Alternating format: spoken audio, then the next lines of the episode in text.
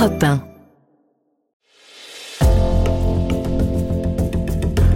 Bienvenue au cœur de l'histoire. Je suis Virginie Giraud. La femme dont je vais vous parler aujourd'hui est un génie du cinéma, une réalisatrice audacieuse qui a révolutionné le film documentaire et ciselé la lumière comme personne. Mais cette artiste est aussi la plus grande cinéaste de propagande du Troisième Reich et une intime de Hitler, bien qu'elle s'est défendue d'être nazie. C'est son histoire passionnante et pleine de rebondissements que j'ai envie de vous faire découvrir aujourd'hui. Leni Riefenstahl, la cinéaste des nazis. Épisode 1 Gravir les sommets.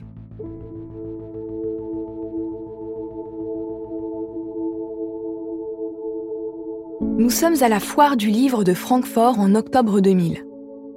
Une vieille dame de 98 ans fend la foule compacte pour rejoindre sa table de dédicace. Avec son manteau beige drapé, ses lèvres rouges et son brushing blond impeccable, elle ne manque pas d'allure. Leni Riefenstahl vient donner une conférence à l'occasion de la sortie d'un livre qui retrace sa carrière. Elle est à peine assise que les flashs crépitent, les questions fusent. Les cinéphiles vénèrent son œuvre novatrice et son audace de femme libérée. Mais ses accointances avec les nazis dérangent.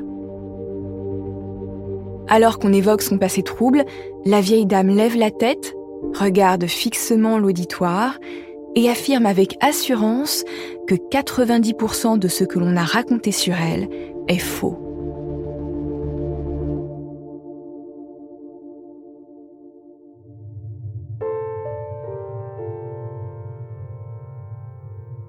Hélène Riefenstahl, surnommée Leni, est née le 22 août 1902 à Berlin dans une famille bourgeoise qui lui transmet le goût d'entreprendre et une certaine indépendance d'esprit. Sa mère voit en elle un petit trésor dont elle s'occupe avec passion en lui faisant prendre des cours de danse classique et contemporaine. La petite Lénie sent vite que son existence est liée à l'expression artistique. À 18 ans, elle monte son propre spectacle de danse et connaît immédiatement le succès. Tout en continuant à se perfectionner, elle part en tournée à travers l'Allemagne, la Suisse et la Tchécoslovaquie. En 1923, le réalisateur et metteur en scène Max Reinhardt la remarque et lui ouvre les portes du Deutsches Theater de Berlin, l'une des plus grandes scènes de la capitale. Corps souple, regard magnétique, Lénie triomphe sur les plateaux jusqu'au jour du drame qui va changer sa vie. Un soir de 1924, lors d'un récital à Prague, Lénie rate un mouvement et se blesse au genou. C'est grave, elle ne pourra plus danser avant plusieurs mois. De retour à Berlin, alors qu'elle attend le métro pour se rendre chez son médecin, une affiche de cinéma placardée sur le quai en face d'elle capte son attention. Il s'agit de La montagne du destin d'Arnold Frank. Le réalisateur a littéralement inventé le cinéma de montagne, de véritables performances d'alpinisme devant les caméras dans des conditions extrêmes sur fond de scénarios romantiques. Captivée, Lenny oublie son rendez-vous chez le médecin et se rend en boitillant dans le cinéma le plus proche. Elle est fascinée par le film d'Arnold Frank. Alors, elle remue tout Berlin pour l'approcher. Elle remet une photo d'elle à l'un de ses producteurs et exige de rencontrer le cinéaste pour jouer dans son prochain film. Son audace est payante. Quelques semaines plus tard, alors qu'elle se trouve à l'hôpital pour soigner son genou, Arnold Frank vient lui rendre visite. Il lui tend le scénario de son prochain film, La montagne sacrée, sur la couverture, il y a une mention manuscrite. Écrit en trois jours et trois nuits pour Leni Riefenstahl. Dans ce film, la berlinoise incarne Diotim, une femme prise dans un triangle amoureux tragique avec deux alpinistes. Dans une scène conçue sur mesure pour elle, Lénie danse face à la mer comme une naïade sur la pellicule mordorée, offrant son corps vêtu d'une courte tunique aux embruns de la mer. Cette allégorie du désir fait d'elle une star de la République de Weimar. Mais Arnold Frank ne se limite pas à sublimer son égérie. Il répond à ses envies d'apprendre à se servir d'une caméra. Lenny a obtenu l'autorisation de tourner une scène de montagne. Consciencieusement, elle tourne la manivelle pour faire défiler la pellicule. En 1925, les caméras ne fonctionnent pas encore à l'électricité. Soudain, Lenny entend une explosion près d'elle. La lampe du projecteur situé à sa gauche vient d'éclater. Elle ressent une brûlure sur sa joue, mais elle continue à tourner la manivelle de sa caméra. Les acteurs glissent tout chousse dans la montagne. Pas question de rater le plan. À la fin de la séquence, l'apprentie cadreuse réalise ce qu'il vient de se passer. Elle a la moitié du visage noir et brûlé. Heureusement, elle n'en gardera aucune cicatrice et elle est très fière de ne pas s'être laissée détourner de sa mission. Arnold Frank devient son mentor. À sa demande, il crée des rôles féminins plus complexes. Fini la jolie fille qui attend les alpinistes dans la vallée. Maintenant, elle défie les sommets avec eux, accepte que son réalisateur la noie sous des kilos de neige pour simuler une avalanche, et elle serre les dents quand elle découvre qu'elle est couverte de bleu après une telle cascade. Lenny est une dure à cuire et elle le montrera encore lors du tournage épique de SOS Iceberg. Arnold Frank vient de décrocher un énorme contrat avec les studios américains Universal pour tourner son prochain film de montagne dans une version allemande et dans une version américaine simultanément. Une partie du tournage se passe au Groenland. Il fait un froid polaire. La banquise encercle presque le bateau affrété pour le tournage. Deux des acteurs doivent se lancer à l'eau pour tourner une scène. Évidemment, ils traînent des pieds L'eau est à moins de 5 degrés. Fatigué d'attendre que ces messieurs se décident, Lenny enlève son manteau, court sur le pont et saute par-dessus le bastingage sous les yeux exorbités de ses partenaires.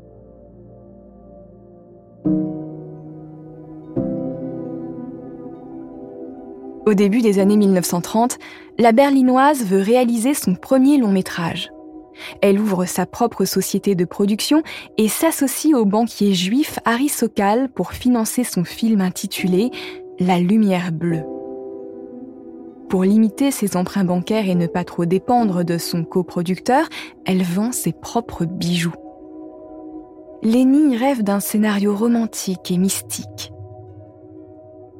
Yunta, une sauvageonne un peu sorcière dans un village de montagne italien, est la seule à connaître les secrets d'une grotte dont les cristaux émettent une lueur bleue à la pleine lune. Yunta est trahie par un homme qui a découvert son secret et la grotte est pillée par les villageois cupides. Pour écrire son film et le réaliser, elle collabore avec un scénariste et metteur en scène expérimenté, le communiste hongrois Béla Balázs. Même si celui-ci est officiellement le réalisateur et Lénie son assistante, elle garde la main sur tout. Femme séductrice et dominatrice, elle s'entoure des meilleurs pour réussir, mais propose aussi ses propres idées. Pour filmer la grotte magique, elle demande à son cadreur de mettre un filtre vert sur la caméra. Le technicien la regarde comme une illuminée, proteste un peu, et puis finit par s'exécuter. Au final, il admet que Lenny a eu une idée brillante. L'effet magique de la grotte est décuplé sur la pellicule.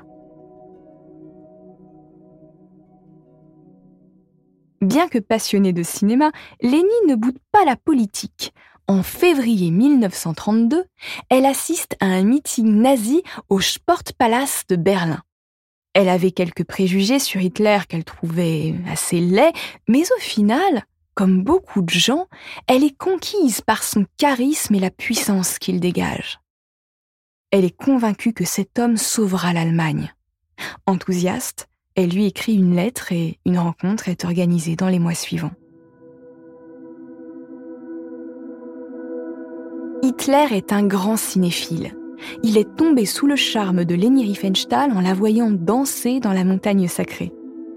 Il a également adoré la lumière bleue. Bien qu'il soit assez misogyne, le leader du parti nazi l'admire aussi pour s'être imposé dans un monde masculin. La berlinoise, en plus d'être remarquablement belle, a une assurance désarmante et un aplomb irrésistible. Selon Leni, Hitler aurait tenté de l'embrasser puis se serait ravisé en lui expliquant que son seul amour était l'Allemagne. Selon les services de renseignement français, la cinéaste et Hitler sont devenus amants. Cette proximité amoureuse aurait notamment garanti la protection de la mère de Leni qui aurait des origines judéo-polonaises. Après leur rencontre, Hitler aurait envoyé un exemplaire de Mein Kampf à Leni. Elle le parcourt sans s'y plonger vraiment, la lecture en est fastidieuse. Malgré tout, elle est fascinée par les têtes pensantes du parti nazi. Elle les fréquente désormais avec plaisir, mais elle ne s'engage pas directement comme militante. Sa carrière est artistique et non politique. En janvier 1933, Hitler devient chancelier d'Allemagne. Il est désormais très attentif à la propagande de son parti sur laquelle il veille avec son idéologue, le docteur Joseph Goebbels. Le chancelier demande à Leni de filmer le rassemblement du parti nazi à Nuremberg du 3 septembre 1933. Ce documentaire à la gloire du national-socialisme s'intitule La victoire de la foi. Hitler est satisfait la cinéaste devient alors la cheville ouvrière des films de propagande d'Hitler. Même Goebbels, réputé très exigeant, apprécie son travail et considère qu'elle est la seule cinéaste à comprendre les nazis. L'année suivante, en 1934, le chef des nazis a terminé d'achever la fragile République de Weimar et devient le Führer du Troisième Reich il confie naturellement à Leni son prochain film de propagande, Le triomphe de la volonté. Ce documentaire, perçu comme un chef-d'œuvre cinématographique par sa qualité, est l'enfant odieux de la rencontre de deux mégalomanes.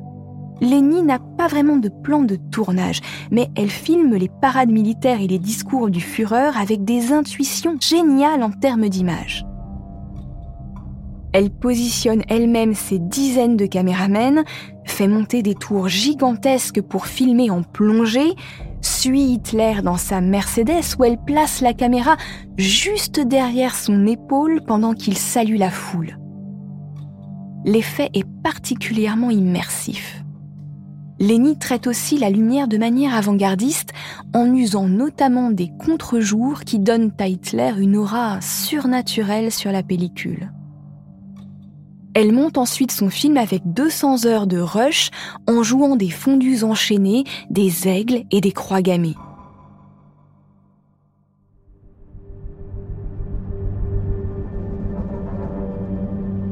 Ravi du résultat, Hitler confie une nouvelle mission à sa cinéaste favorite. Filmer les Jeux olympiques d'été de 1936 organisés à Berlin. Leni veut faire de ce nouveau documentaire un chef-d'œuvre inoubliable et, comme elle a l'habitude de le faire depuis La Lumière Bleue, elle veut s'entourer des meilleurs. Et le meilleur réalisateur à Berlin est Willy Zilke. Le Munichois est comme elle âgé de 34 ans. Formé à l'école de photographie de Munich, il pose un regard neuf sur le cinéma avec un sens de l'esthétique particulièrement poussé. Leni préfère le voir comme un allié plutôt qu'en rival. Ces deux premiers films, l'un sur le chômage au début des années 30 et l'autre sur les chemins de fer en 1935, ont été censurés par les nazis. Le premier film mettait trop en avant les problèmes économiques et sociaux de l'Allemagne. Le second était perçu comme une ode au réseau ferroviaire anglais et français plus performant que celui des Allemands. Leni possède néanmoins une des rares copies de la bête d'acier de Zilke, elle y puise de l'inspiration pour traiter la lumière et imaginer des travelling. En cette année 1935, Willy Zilke est désespéré de voir son travail interdit. Son talent indéniable est gâché par des considérations politiques. Son salut vient de Leni Riefenstahl quand la réalisatrice lui envoie une lettre pour l'inviter à une projection privée.